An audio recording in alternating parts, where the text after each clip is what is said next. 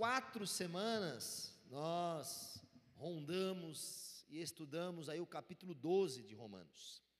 Foram momentos aí muito importantes. E hoje nós vamos falar do capítulo 13 por completo. Amém? Vão ser 14 versículos. Nós vamos até as 14 horas, ok? Não, viu? Só para ver se o povo estava acordado, né? É um texto que exige, né, alguns detalhes e peço a Deus que nos ajude nessa manhã a cumprirmos isso nesse capítulo inteiro. Antes de eu ler o capítulo, eu quero fazer uma breve introdução de algo específico. Quando lermos esse capítulo, você vai perceber que o apóstolo Paulo está tocando num terreno que talvez em alguns momentos da nossa vida possam ser um terreno perigoso sobre a autoridade, sobre governo, sobre nos sujeitarmos. E a Bíblia tem um ponto muito claro e específico acerca disso.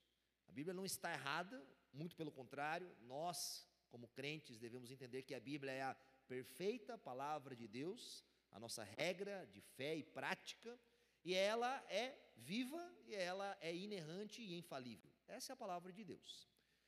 O contrário somos nós. Nós, por vezes, temos a, o cuidado de ter uma interpretação que pode ser falha, que pode ser errada. Como que isso acontece? Acontece quando nós lemos a Bíblia e a interpretamos apenas com, o, com a ótica e com óculos do nosso cotidiano, da nossa cultura local, do nosso tempo em que vivemos. Esse é um cuidado. A Bíblia, ela é atemporal, ok? Mas ela também é escrita num tempo específico que cabe a um contexto e cabe a uma aplicação por todo o povo da cristandade. O cuidado que a gente deve ter é entender o contexto, entender a história, entender os parâmetros ao redor disso, para quê? Para essa palavra que é inerrante, infalível e a perfeita, nossa regra de fé, seja sempre assim. A Bíblia ela não se adapta às culturas, ok? As culturas devem se adaptar às Escrituras. E esse deve ser um cuidado nosso, um cuidado de lermos as Escrituras com uma ótica focada em um curto período da história, em um momento da nossa vida, em um dia específico e queremos interpretar ela à luz disso. Ela é maior do que isso. Amém, meu povo? Ela é maior do que isso e esse é um cuidado que a gente deve ter e quis falar isso antes de ler o texto. Amém? Vamos lá, Romanos 13, verso 1. Nós vamos dividir o capítulo 13 em três partes. Vou ler um pouco, depois eu leio o restante. 13, 1. Todos, todos devem sujeitar-se às autoridades governamentais, pois não há autoridade que não venha de Deus. As autoridades que existem foram por ele estabelecidas, foram por ele estabelecidas. Portanto, aquele que se rebela contra a autoridade está se colocando contra o que Deus instituiu. E aqueles que assim procedem trazem condenação sobre si mesmos, pois os governantes não devem ser temidos, a não ser pelos que praticam o mal. Você quer viver livre do medo da autoridade? Pratique o bem, e ela o enaltecerá, pois é serva de Deus, para o seu bem. Mas se você praticar o mal, tenha medo, pois ela não porta a espada sem motivo. É serva de Deus, agente da justiça, para punir quem pratica o mal. Portanto, é necessário que sejamos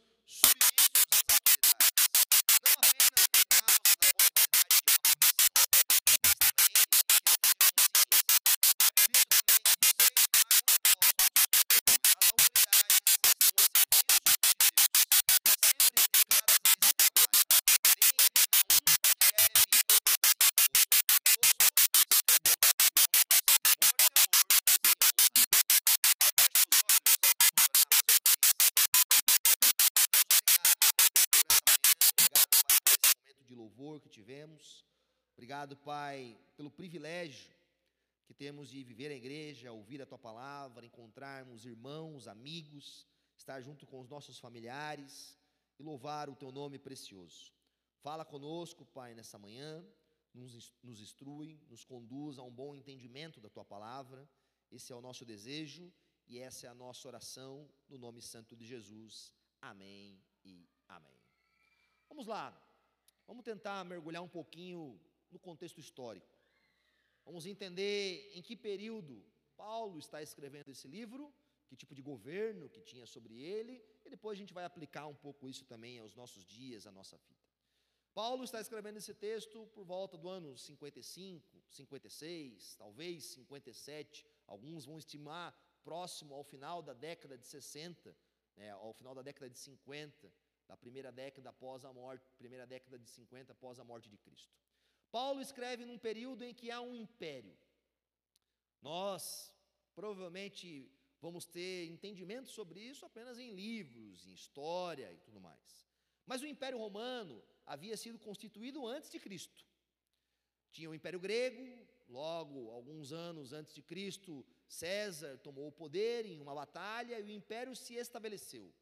Roma já tinha uma certa governança há mais de três séculos, próximo à Itália, em outros lugares, e a partir de Júlio César, então, eles começam a alargar o império. Estima-se que esse império romano, por volta do ano 100, 120 depois de Cristo, ele alcançou 6 milhões de metros quadrados. Cerca de 25% da população mundial estava sob o domínio do Império Romano. Era um império, não era um império muito democrático, um pouco diferente dos gregos, que tinham as suas votações, que tinham a democracia inventada no Império Grego. Era um império autoritário, um império autocrático, um império que governava com mão de ferro. Quem estava no poder nesse período que Paulo está escrevendo era Nero. Antes dele, houveram outros dois imperadores, conhecidos porque eles fazem parte da própria história cristã. Quando Cristo, por exemplo, nasceu e viveu, quem estava no poder era o imperador Calígula. Calígula governou cerca de 40 anos. Para você ter uma ideia, Calígula escreveu um decreto para o Império Romano.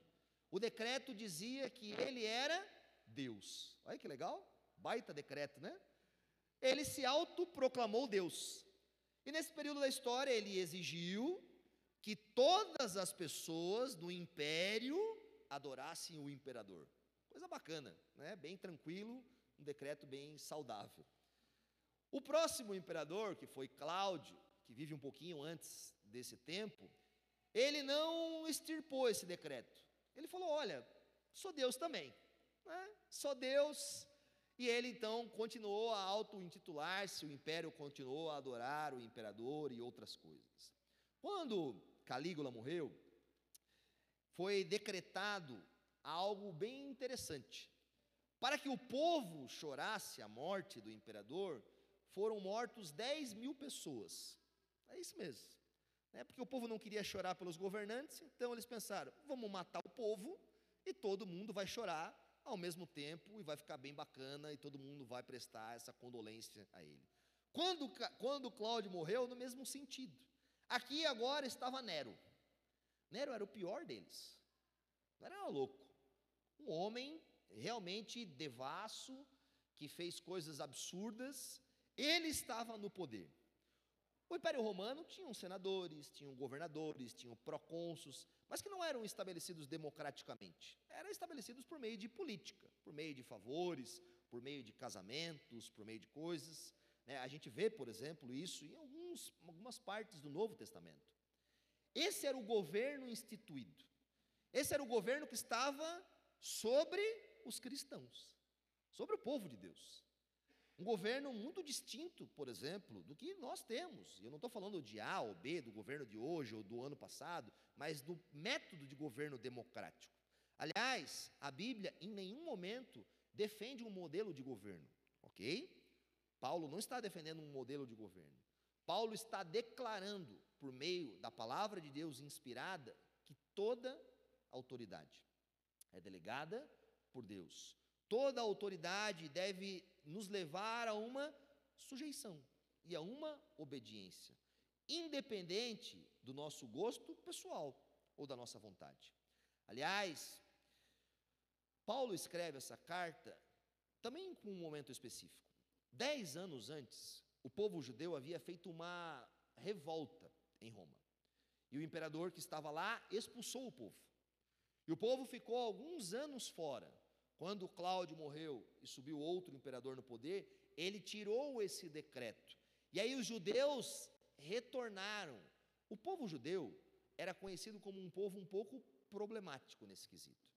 Porque ele era um povo muito duro, muito convicto da sua fé, da sua religião, do seu monoteísmo, da, da adoração ao único Deus. Isso é bom, ok?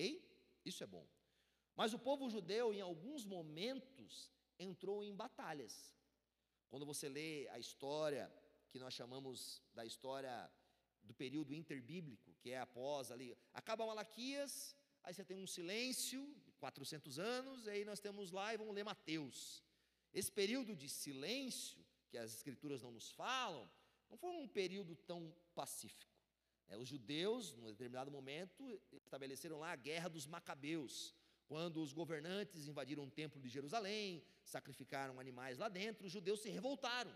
E se revoltaram de sair na mão mesmo, de sair na espada, de matar, de brigar, e aí então Roma toma o poder depois, aí os judeus fazem novamente uma confusão aonde? Em Roma, são expulsos, e depois desse período, próximo ao ano 70, os, os judeus se revoltam novamente. E aí o templo é destruído, enfim, a história talvez você já conheça. Mas Paulo está escrevendo aos crentes que muitos deles eram convertidos do judaísmo e que estavam imersos no império, que nós, como povo de Deus, devemos ter uma postura diante das autoridades. E qual é a postura que a gente deve ter em relação às autoridades? É uma postura de sujeição e obediência. Por quê? Qual é a origem da autoridade? O texto nos fala: toda autoridade governamental é instituída por Deus. É instituída por Deus. Gostando nós ou não, querendo nós ou não, Deus estabeleceu. Presta atenção. Não quer dizer que Deus delegou, que Deus aprovou. Ok? Esse é um cuidado que a gente deve ter. O ato de Deus permitir, o ato de Deus delegar, o ato que Deus estabelecer governos, a quais talvez nós não entendamos, não quer dizer que Deus está aprovando toda a conduta e todo o mérito de causa. Aliás, esse texto está falando especificamente de autoridades governamentais, governo, o exército, a polícia, as, as instituições que exercem isso dentro da sociedade. Mas a Bíblia vai trazer a autoridade sobre família, ok? E também sobre a igreja. Então, tanto o governo civil, quanto a família, quanto a igreja, ela recebe, em certo sentido, uma autoridade divina. Mas essa autoridade deve ser exercida de que forma? Não de forma irrestrita, não de forma autoritária, não de forma sem uma sujeição a alguém. Essa autoridade, ela não é senhora, ok? Ela é serva. Serva de Deus. Toda autoridade deve estar sobre a sujeição de Deus. Deve estar sujeita ao Senhor. Portanto, a autoridade do Estado, ela é delegada e não uma autoridade absoluta. Aliás, o Estado ele não pode ser absolutista. Ele não pode interferir no foro íntimo, de consciência, de pensamento das pessoas, porque quando ele interfere e ele se exerce dessa forma, ele rompe-se, ele se rompe com aquilo que lhe foi delegado. É, dentro do nosso contexto, a ideia do Estado laico, por exemplo, é o melhor modelo de governo por muitos dos cristãos e por muitos dos estudiosos de teologia ao longo dos séculos. O laico, ele não é aquele que promove certa religião, X ou Y, seja ela cristã ou outra coisa, mas também não é aquele que desaprova, que regula, é aquele que dá certa liberdade. Dentro da história cristã, o cristianismo passou por tipos de governo, não é verdade? E é interessante a gente pensar nisso. Existiram governos durante um período da história que o Estado era comandado pela igreja. Quando a gente vai voltar, né, para a era dos papas mais anteriores, você vai perceber que estava sob o domínio da igreja. Porém, essas duas funções, eu acredito, que para que haja um exercício equilibrado, elas devem estar distintas umas das outras. Existem hoje, e a gente vai ver isso, por exemplo, em países muçulmanos, que é uma teocracia, aonde a religião governa o Estado. E esse também é um cuidado, porque nós, como cristãos, nós não podemos impedir, é, impor. Sabe, chegar para as pessoas e falar, não, vocês vão ser assim, vai ser assado, vai ser isso, vai ser aquilo. Até porque a religião tentou fazer isso.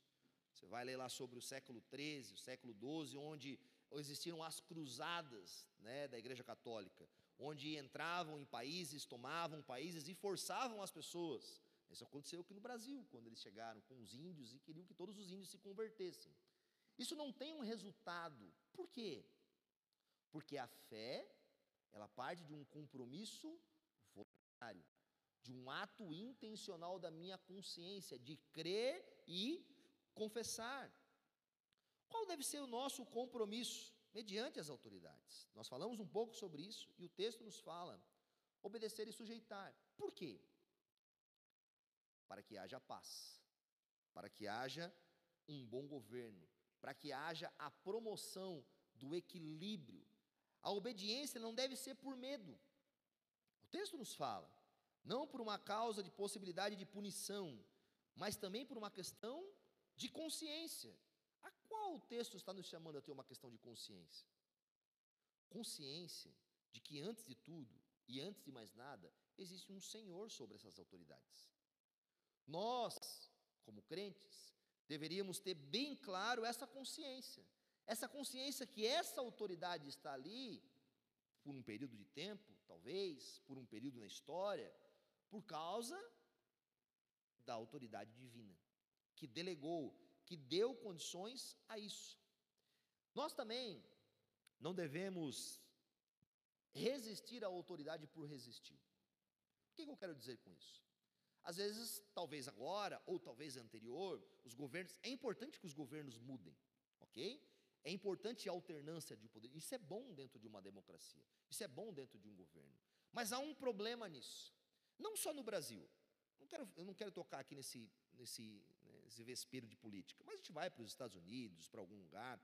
Quando você tem tipos de poder diferentes, que há essa alternância, que em certo sentido é boa, qual é o problema?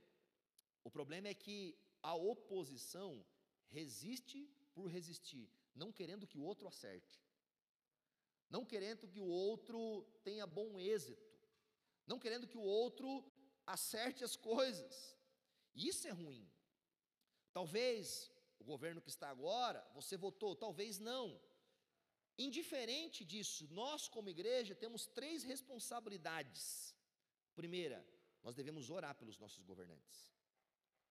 Indiferente se nós os colocamos lá ou não, eles são nossos representantes. E devemos orar desejando, pedindo ao Senhor, clamando, para que eles exerçam um bom governo, para que eles acertem nas leis, para que eles cuidem dos necessitados, para que eles façam o bem social, para que eles promovam a economia. Esse deve ser o nosso exercício. O nosso exercício de sujeição e obediência passa por não resistir de forma infantil por vezes. E esse é um cuidado. Infelizmente, né, quando a gente vai para a esfera política, você vai ver que os, os partidos de oposição, sejam eles de direita ou de esquerda, o que eles querem é o quê? Que o outro se lasque, que não acerte, que não consiga aprovar as coisas, que não faça isso. Mas não é isso que a Bíblia nos chama. A Bíblia não nos chama isso. Porém, todavia, nós devemos entender que a autoridade, ela é serva e não senhor. Ela está sob uma autoridade maior. E nós somos como um povo de dois mundos. Como assim, pastor? Nós temos uma vida física, natural, palpável, lógica nesse mundo, mas nós servimos ao Senhor, o Rei dos Reis. Nós temos um governante supremo sobre nós. E ao mesmo tempo que nós nos sujeitamos às autoridades governamentais e delegadas e devemos fazer isso, nós também nos sujeitamos ao Senhor, porque somos cidadãos do reino de Deus. Fomos comprados pelo sangue de Cristo e enxertados na família de Deus. E devemos autoridade ao Senhor. Então, quando essas autoridades não encontram um equilíbrio, não encontram algo coeso, qual é a nossa responsabilidade? Quando uma autoridade, ela proíbe, presta atenção, o que Deus ordena, nós deixamos de nos sujeitar àquela autoridade nos sujeitamos ao Senhor. Ao mesmo ponto, quando uma autoridade proíbe de fazermos o que Deus nos manda fazer, a autoridade do Senhor está acima disso. Isso não só acerca das autoridades governamentais, por exemplo, dentro da igreja. É, se num determinado momento um líder eclesiástico se levanta e conduz o povo a fazer o que Deus não mandou fazer, o que o povo deve fazer? Não se sujeitar àquela ordenança. Da outra forma, se um pai, por exemplo, proíbe um filho de adorar o Senhor, de vir à igreja, de cultuar com os irmãos, de se render ao Senhor, o filho está antes debaixo da autoridade de Deus. Ele deve primeiro obedecer a Deus. Esse é o limite, ok? Esse é o limite. No demais, devemos nos sujeitar. O limite é o acordo com a palavra de Deus. E é importante que o Estado e a igreja entendam os seus papéis. Não só o Estado e a igreja. O Estado, a igreja, a família. Quando esses papéis estão bem estabelecidos e cada um governa mediante a sua autoridade, há uma harmonia e o povo vive bem. Quando um extrapola o seu limite, há uma desarmonia e o povo vive mal. Nós vemos exemplos bíblicos que nos demonstram que em alguns momentos algumas pessoas se levantaram contra decretos e contra. E são alguns exemplos, lá desde o início. Por exemplo, vamos pegar quando Moisés estava para nascer. É, o, o faraó, naquele período, baixou um decreto, o povo estava se multiplicando, crescendo muito, o povo israelita. Qual era o decreto? Que as parteiras deveriam matar filho, os filhos das hebreias. Lembra disso? É. O que as parteiras fizeram? Não mataram.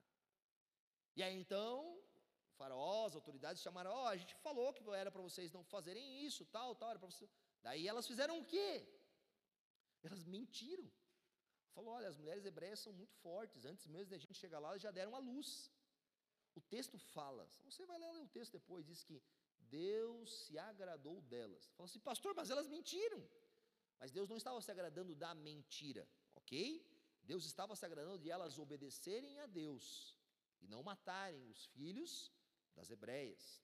A gente vê na continuação da história, da história do povo de Deus, Daniel estava lá junto no governo e os amigos lá, os amigos não, né, não eram amigos de Daniel, os caras lá fizeram lá algo junto com o governante, baixando um decreto que não poderiam adorar outro Deus. O que Daniel fez?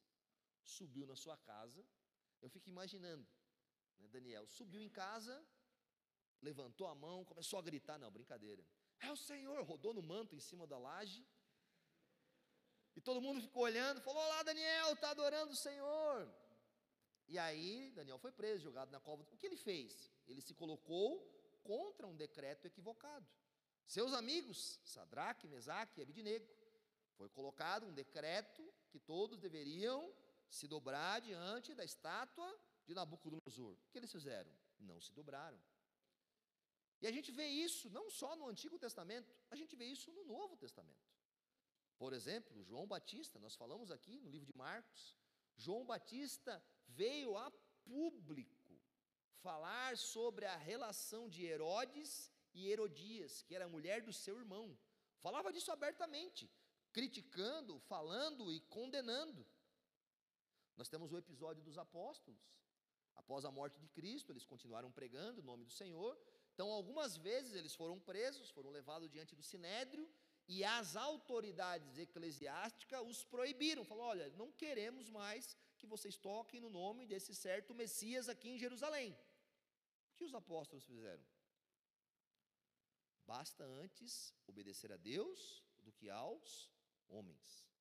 Eles entenderam esse equilíbrio que naquele momento estava sendo ultrapassado. E a história cristã é marcada também por homens. A gente tem Martin Luther King, que se levanta, por exemplo, contra a segregação racial nos Estados Unidos, com protestos pacíficos, levando pessoas às ruas, clamando uma mudança a um governo injusto, que estava equivocado. John Wesley, na Inglaterra, um dos homens heróis da fé, John Wesley se levanta contra a escravidão. Temos recentemente, no ano de 1900 e pouco, pastor alemão, que nós falamos aqui algumas vezes já sobre ele, Dietrich Bonhoeffer, se levanta contra o nazismo. Só um parênteses para o Dietrich, vou contar uma história aqui para vocês. Por que Dietrich Bonhoeffer foi preso? Porque ele conspirou para ter um assassinato a Hitler. Olha que loucura. Pastor, nós devemos fazer isso?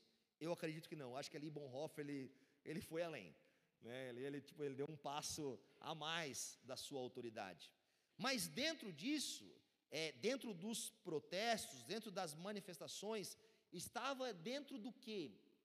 Dentro do papel da igreja. Qual é o papel da igreja? Consciência do Estado. Falar profeticamente, alertar aquilo que não é verdade, aquilo que não é correto, aquilo que está distante do que a palavra nos fala. Esse é um papel nosso. A igreja, ela deve ter essas três áreas de atuação: oração, ok? Influência, sendo pelo ensino, sendo pelo testemunho, sendo pela vida cristã manifesta, e a advertência com uma voz profética, dizendo: olha, Deus não aprova isso. E esse deve ser esse equilíbrio. Paulo não nos chama a um entendimento de servidão sem obediência, em primeira vez, ao Senhor. E a gente deve ter esse equilíbrio e esse cuidado. Um dos grandes perigos nas autoridades delegadas tem a ver com a liberdade. O primeiro princípio que a gente deve entender é que Deus, em certa medida, nos permeou, nos deu uma liberdade nos deu a nossa consciência, e aqui eu não estou falando de livre-arbítrio, beleza? Mas nós temos uma responsabilidade humana, e um bom governo ele deve proteger a liberdade humana, é uma das suas principais funções.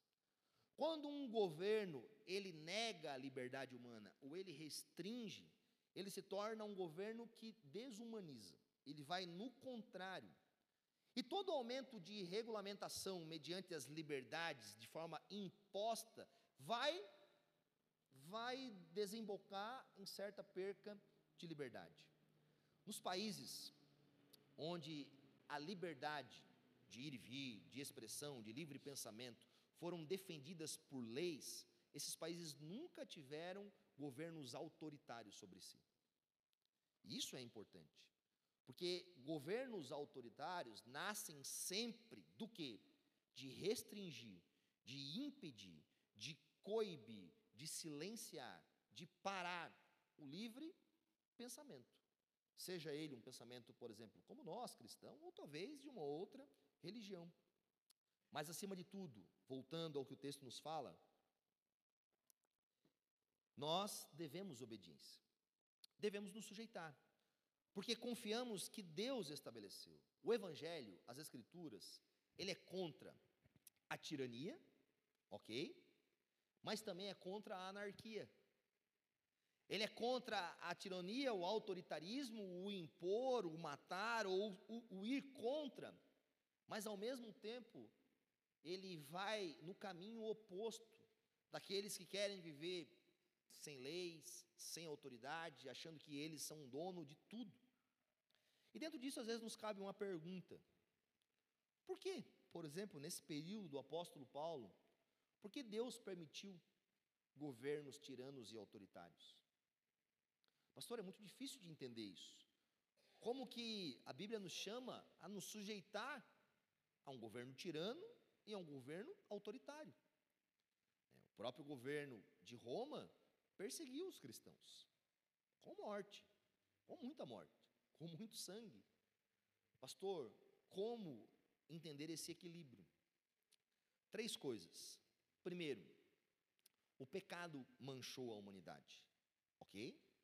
O pecado afetou a nossa razão, a nossa vontade, os nossos desejos, e o pecado é uma afronta contra a, o bom estabelecimento do que Deus desejava. E isso, infelizmente, vai ser parte. E o pecado, então, assim como ele mancha a sexualidade, assim como ele mancha a família, assim como ele mancha uma série de outras coisas, ele mancha essa bênção que Deus deu. Qual é a bênção que Deus deu? Governantes. Deus instituiu. O que Deus instituiu, o que Deus estabeleceu, é bom.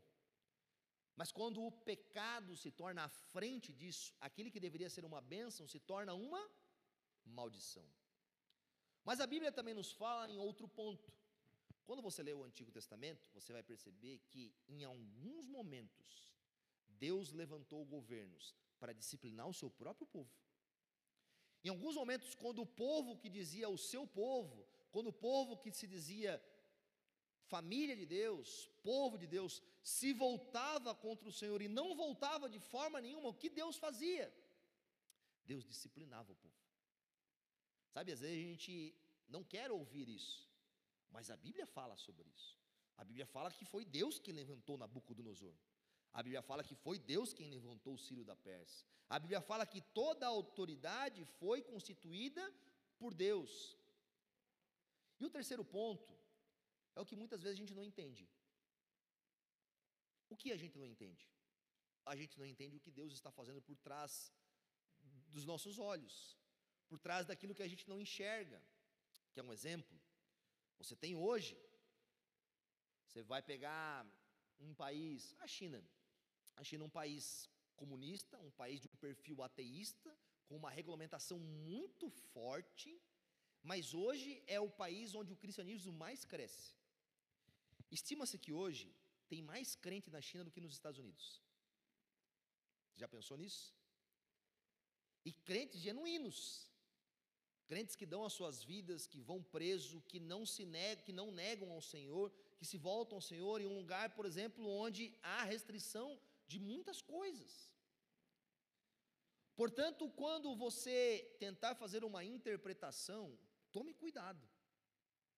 Porque por vezes o cristianismo cresceu muito mais onde tinha perseguição, onde tinha dor, do que onde as liberdades estavam tão estabelecidas ao ponto do povo se acomodar, dormir, deixar de entender o que é a vida cristã. A maldade é uma oportunidade de nós fazermos o bem. Porque não adianta a gente apenas levantar bandeiras, e eu levanto essa bandeira contra o aborto, se por vezes os pais abortam os seus filhos vivos, não cuidando dos seus filhos durante a vida.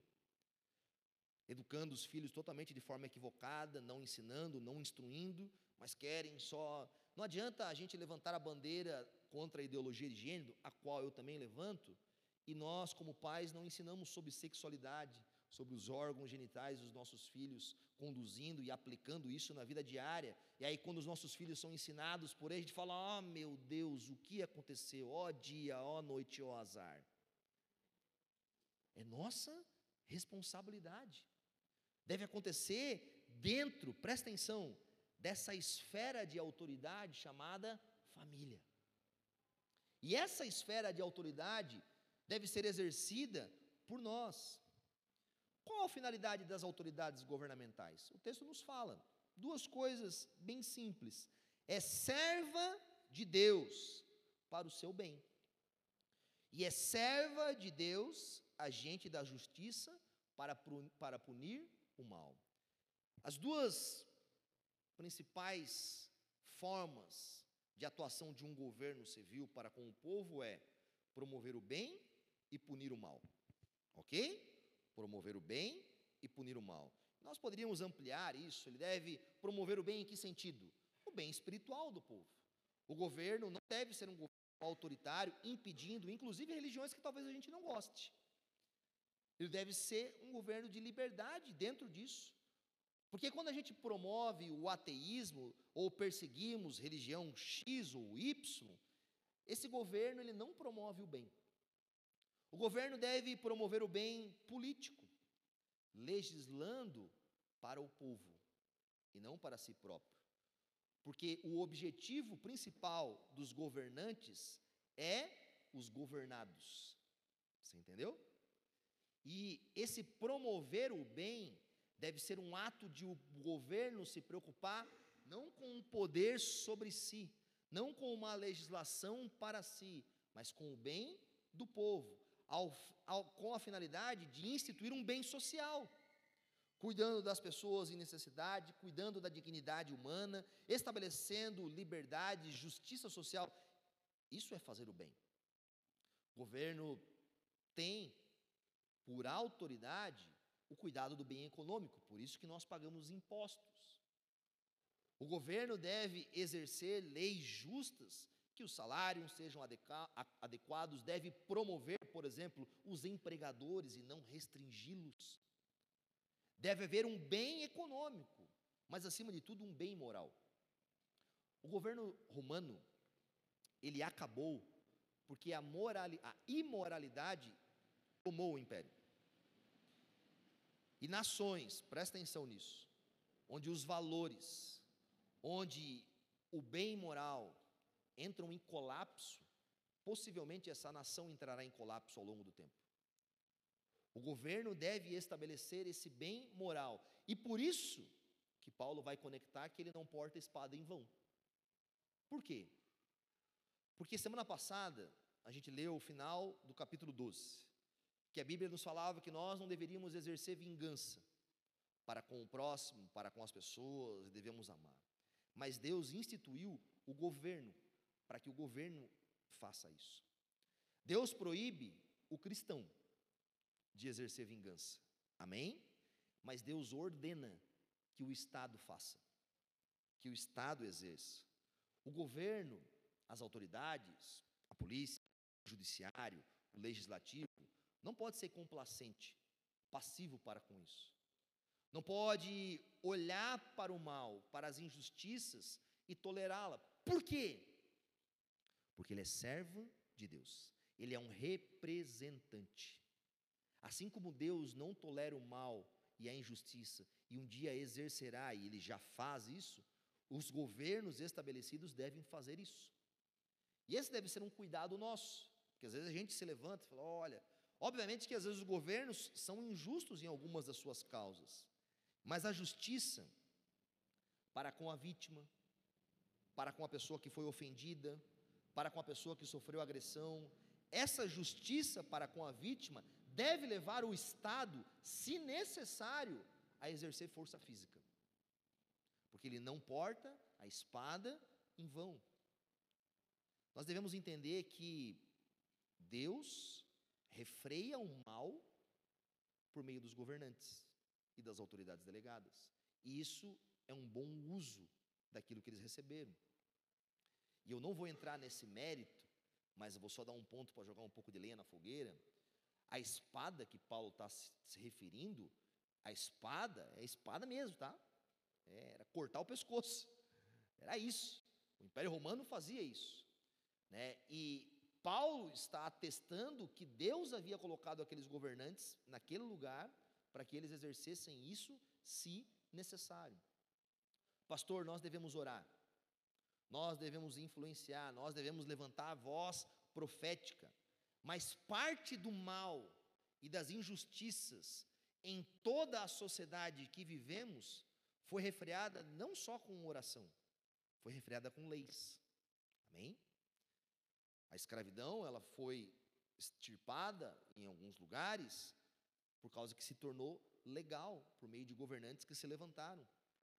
Os motoristas alcoolizados, que antes eram muito maiores os números, hoje são menos. Por quê? Porque as penalidades estão aí, porque os governantes estabeleceram isso.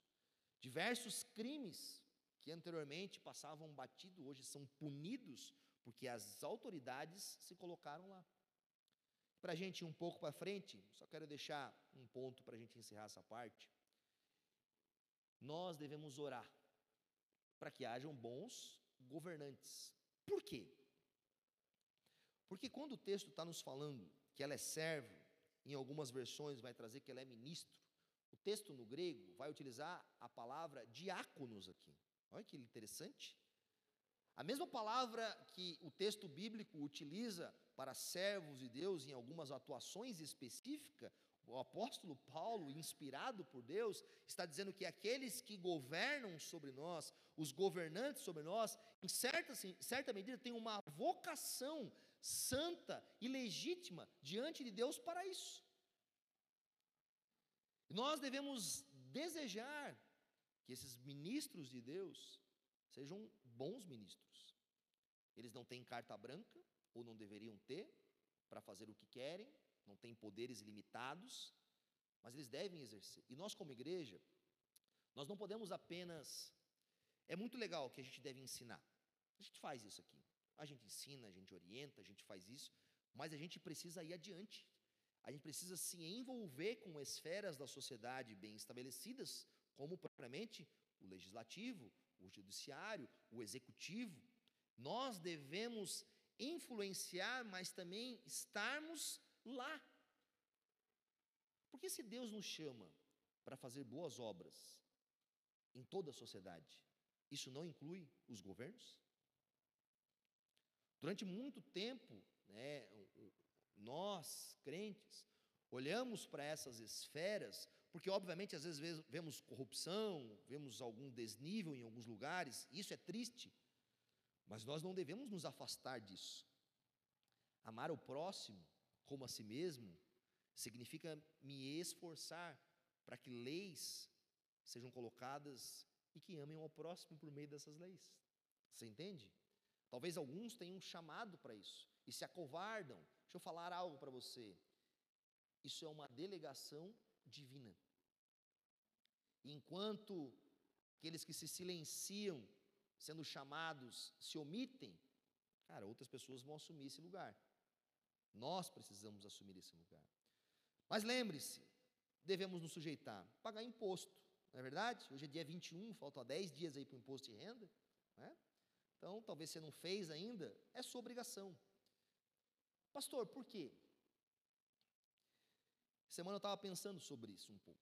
Que a gente olha e fala assim, pastor, a rua da nossa igreja, a gente passa com o carro, parece que a gente está num rali. É verdade, é triste mesmo. Mas ainda tem uma rua. Amém, igreja? Ainda tem uma rua. O apóstolo Paulo plantou igreja em vários lugares do Império Romano. O imposto pago tanto pelos crentes, pelos judeus ou pelos romanos, promoveu algumas coisas nesse período da história. Estradas gigantescas construídas dentro do império, embarcações que saíam de cidades a cidades. O apóstolo Paulo mesmo pega embarcações que estavam debaixo do governo romano. A Pax Romana, que era instituída pelos soldados, que dava a liberdade naquele período da história de não haver guerra e o crente poder ir e vir em diversos lugares, era estabelecida pelo imposto, pelo tributo que nós pagávamos. Às vezes, no ato de nós sermos negligentes com aquilo que nos foi dado, nós podemos interferir ou paralisar aquilo que Deus quer fazer, a gente não sabe. Você entende, meu irmão? Sabe, o bem social, os governantes foram estabelecidos e nós devemos nos sujeitar, porque temos um Deus acima disso. Vamos continuar o texto? Verso 8.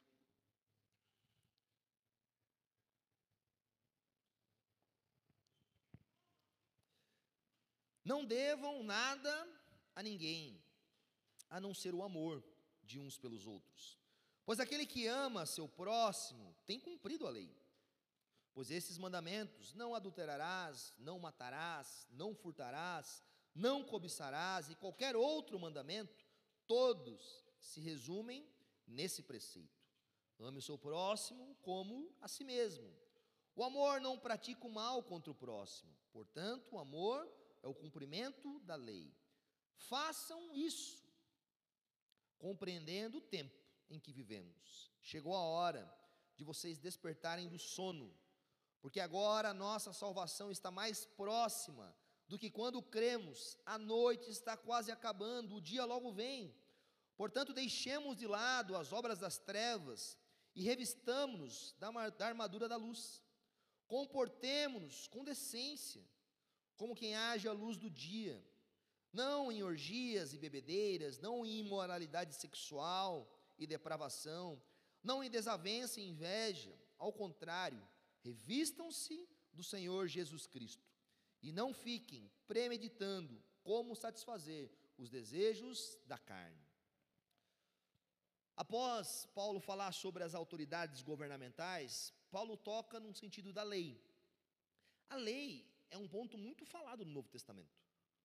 Como que agora o crente se relaciona com a lei?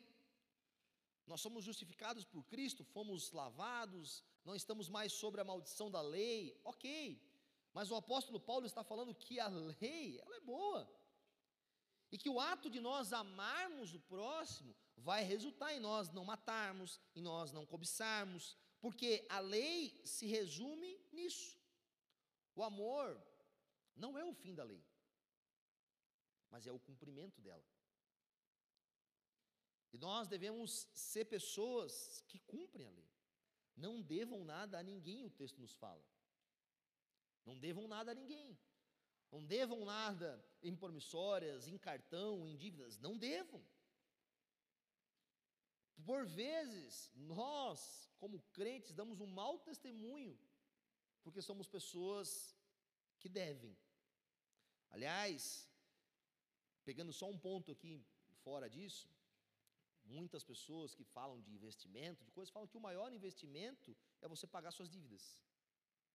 Porque muitas vezes o que mais nos rouba dinheiro são os juros, são as dívidas, são as coisas que a gente tem que pagar depois. Quer fazer bons investimentos na sua vida? Pague as suas coisas em dia. Não viva devendo, se lançando em coisas que você não consegue fazer. Não devam nada a ninguém, a não ser o quê? A não ser o amor. Por quê? Porque o amor é uma dívida que a gente nunca vai terminar de pagar. É uma dívida que a gente vai ter sempre. Porque nós somos constrangidos pelo amor de Deus. E agora nós somos chamados a amar o próximo. E Paulo, ao terminar esses dois capítulos, o 12 e o 13, no verso 11 ele fala: depois de tudo isso que a gente falou, sabe, depois de vocês não exercerem vingança, depois de vocês entenderem que vocês devem se oferecer ao Senhor, depois de vocês entenderem que o amor deve ser sincero, que vocês devem se dedicar uns aos outros, preferir dar, dar honra ao receber, depois de tudo isso, depois de vocês entenderem que devem se sujeitar às autoridades governamentais, pagar imposto, como que deve ser o nosso pensamento de realizar isso? Façam isso compreendendo o tempo em que vivemos. Por quê? Porque nós somos um povo de dois mundos. Vivemos num mundo que está acabando, que vai chegar num fim, mas nós vivemos na perspectiva escatológica futura de um novo reino que está chegando. Olha como ele diz: a noite está quase acabando, o dia logo vem. Quantas pessoas vivem anestesiados, vivem dormindo, apegados e presos com os olhos equivocados a essa era presente e não, tão, não têm compreensão sobre a era que há de vir. Meu irmão, Deus prometeu. Não há como viver uma vida, por exemplo, de pecado, de aceitação de valores incorretos. O povo de Deus, nós não devemos agir assim. Aliás, Paulo fala: não fiquem premeditando, ou seja, sabe, não fiquem. O pecado, para o crente, ele é um deslize. Amém? E não uma, um exercício da nossa vontade. Nós não devemos premeditar, não devemos calcular: olha, vou fazer isso, vou fazer aquilo outro, vou fazer isso voluntariamente, quero fazer assim, vou fazer dessa forma. Não! Como povo de Deus, devemos viver na eminência constante de que Jesus está voltando. A Bíblia nos chama a viver um caráter pautado nos últimos dias. E quantas pessoas crentes estão sonolentas, estão dormindo, não estão acesas, olham para o mundo, olho para o governo estabelecido, gostando ou não, do prefeito, do governante, do presidente, de outras nações, falo: oh meu Deus, como isso vai acabar, onde vai acontecer, o que está acontecendo. Meu irmão, faça uma leitura ampla da história. A gente se limita ao ano de 2022, de 2023, a gente fica preso, sabe? Amplia a sua visão. Olha o que Deus fez ao longo da história. Deus levantou governantes, destituiu, Deus estabeleceu, Deus guardou. Deus está governando tudo e todos. O mundo está ruim. Amém? Algumas coisas estão mesmo difíceis. A gente lê algumas coisas, vê algumas coisas, mas o mundo, ele não está caminhando para uma dissolução completa, para desaparecer, para as coisas se acabarem. Não, não, não. Deus está preparando um cenário para a volta do seu filho. Nós devemos viver iminentes com esse pensamento. Você está pronto para a volta de Jesus Cristo? Sabe, se ele retornasse hoje, você é consciente disso? Que Jesus está voltando, está a caminho? Já parou para pensar sobre isso? Talvez você fale, ah, sim, pastor, sim, eu estou. Eu acredito que não. Por quê? Porque se nós estivéssemos prontos para a volta de Cristo, nós estaríamos de acordo com muitas outras coisas que a palavra fala. Porque nós estaríamos vivendo com essa perspectiva. Devemos viver nessa perspectiva. Com essa perspectiva de que a qualquer momento, aliás, quando você lê a Bíblia, em especial o Novo Testamento, leia com essa ótica. Meus irmãos, aqueles homens que estavam escrevendo a Escritura acreditavam que Jesus ia voltar a qualquer momento.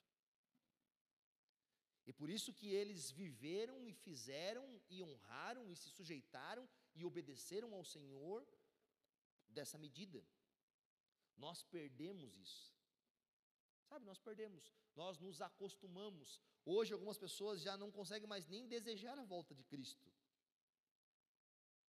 porque estão num sono, se acostumaram com as trevas. Olha que ele fala, ele diz, deixa bem claro para nós: deixemos de lado as obras, comportemos a luz, pouquinho antes. Porque a hora da nossa salvação está mais próxima do que quando cremos. É como se a cada dia nós estivéssemos um pouco mais perto de Jesus, um pouco mais próximo dele, um pouco mais na iminência de vê-lo. E isso deve nos levar a fazer as outras coisas. Sabe, quando nós perdemos a perspectiva de que Jesus está vindo, está ao nosso encontro, nós dormimos e caímos em coisas desnecessárias. Para terminar, abra sua Bíblia em Apocalipse 19.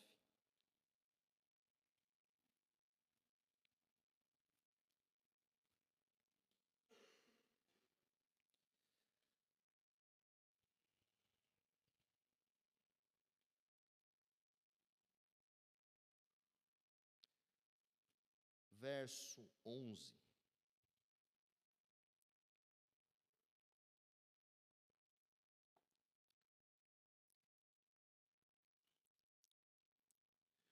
Vi os céus abertos, e diante de mim um cavalo branco, cujo cavaleiro se chama Fiel e Verdadeiro. Ele julga e guerreia com justiça. Seus olhos são como chamas de fogo, e em sua cabeça há muitas coroas. Em um nome que só ele conhece e ninguém mais. Está vestido com um manto tingido de sangue, e o seu nome é Palavra de Deus. Os exércitos dos céus o seguiam, vestido de linho fino e branco e puro, montados em cavalos brancos. De sua boca saiu uma espada afiada, com a qual ferirá as nações. Ele as governará com cetro de ferro. Ele pisa o lagar do vinho, do furor da ira do Deus Todo-Poderoso. Em seu manto, em sua coxa, está escrito este nome: Rei dos Reis e Senhor dos Senhores. João já viu essa imagem e escreveu para que a gente nos lembrasse Jesus está voltando. Sabe, esse é o governo que nós ansiamos. Esse é o governo que nós já estamos sujeitos. E nós devemos viver com essa perspectiva. Meu irmão, se hoje, se hoje, se olhasse aqui, a gente tem uma janela panorâmica e a gente consegue ter uma percepção. Se você estivesse vendo hoje Jesus voltar entre as nuvens, como seria o seu coração? É da mesma forma que a gente deve viver todos os dias. Você entende? É com o mesmo desejo, é com a mesma honra, é com o mesmo temor, é com o mesmo quebrantamento, é com a mesma consciência. Porque não é que nós não vemos que Ele não está vindo, Ele está vindo. Por isso que nós vivemos pela fé. Feche teus olhos no seu lugar. Ó Deus de misericórdia e de paz, ajuda-nos Ajuda-nos, Pai, a sermos honrosos em meio à sociedade em que vivemos. Livra-nos, Pai, de sermos pessoas que são insubmissas, que vivem de forma incorreta, que atribuem valores errados. Nós, por vezes, não entendemos tudo o que o Senhor fez, mas acreditamos, porque a tua palavra nos fala, que não há governo, que não há autoridade, que não tenha sido estabelecida pelo Senhor, Diante disso, em honra ao Senhor, em submissão ao Senhor, nós nos sujeitamos às autoridades estabelecidas sobre nós. Ajuda-nos, Pai, a sermos homens e mulheres honestos, íntegros, que não carregam dívidas, que dão um bom testemunho acerca do Senhor que está acima de todos esses governantes. Ajuda-nos, Pai, a cumprirmos a tua lei em amor entendendo que o amor é a perfeição do cumprimento da lei, nos leva a isso. Mas leva os nossos olhos, Pai, sabe, a obedecer, a nos sujeitarmos, a compreendermos essas coisas diante de uma perspectiva de que há sobre nós um governante supremo. Que talvez os nossos olhos não consigam contemplar isso agora, mas que em fé nós confessamos e cremos. Leva-nos a termos um coração quebrantado, a termos, Pai, uma postura coesa, equilibrada, confiantes, amáveis, convictos de que o nosso Deus não nos abandonou, de que o nosso Senhor não nos deixou aqui, de que esse mundo não há de ser exterminado pelo acaso, mas que o Senhor está preparando como, é, como o Senhor disse na Sua palavra, um momento único, específico, onde voltará. Que os nossos corações possam ser aquecidos, mesmo que os nossos olhos não vejam, com a compreensão clara de que o Senhor está voltando. E nós, como igreja, desejamos isso. No nome santo de Jesus. Amém e amém.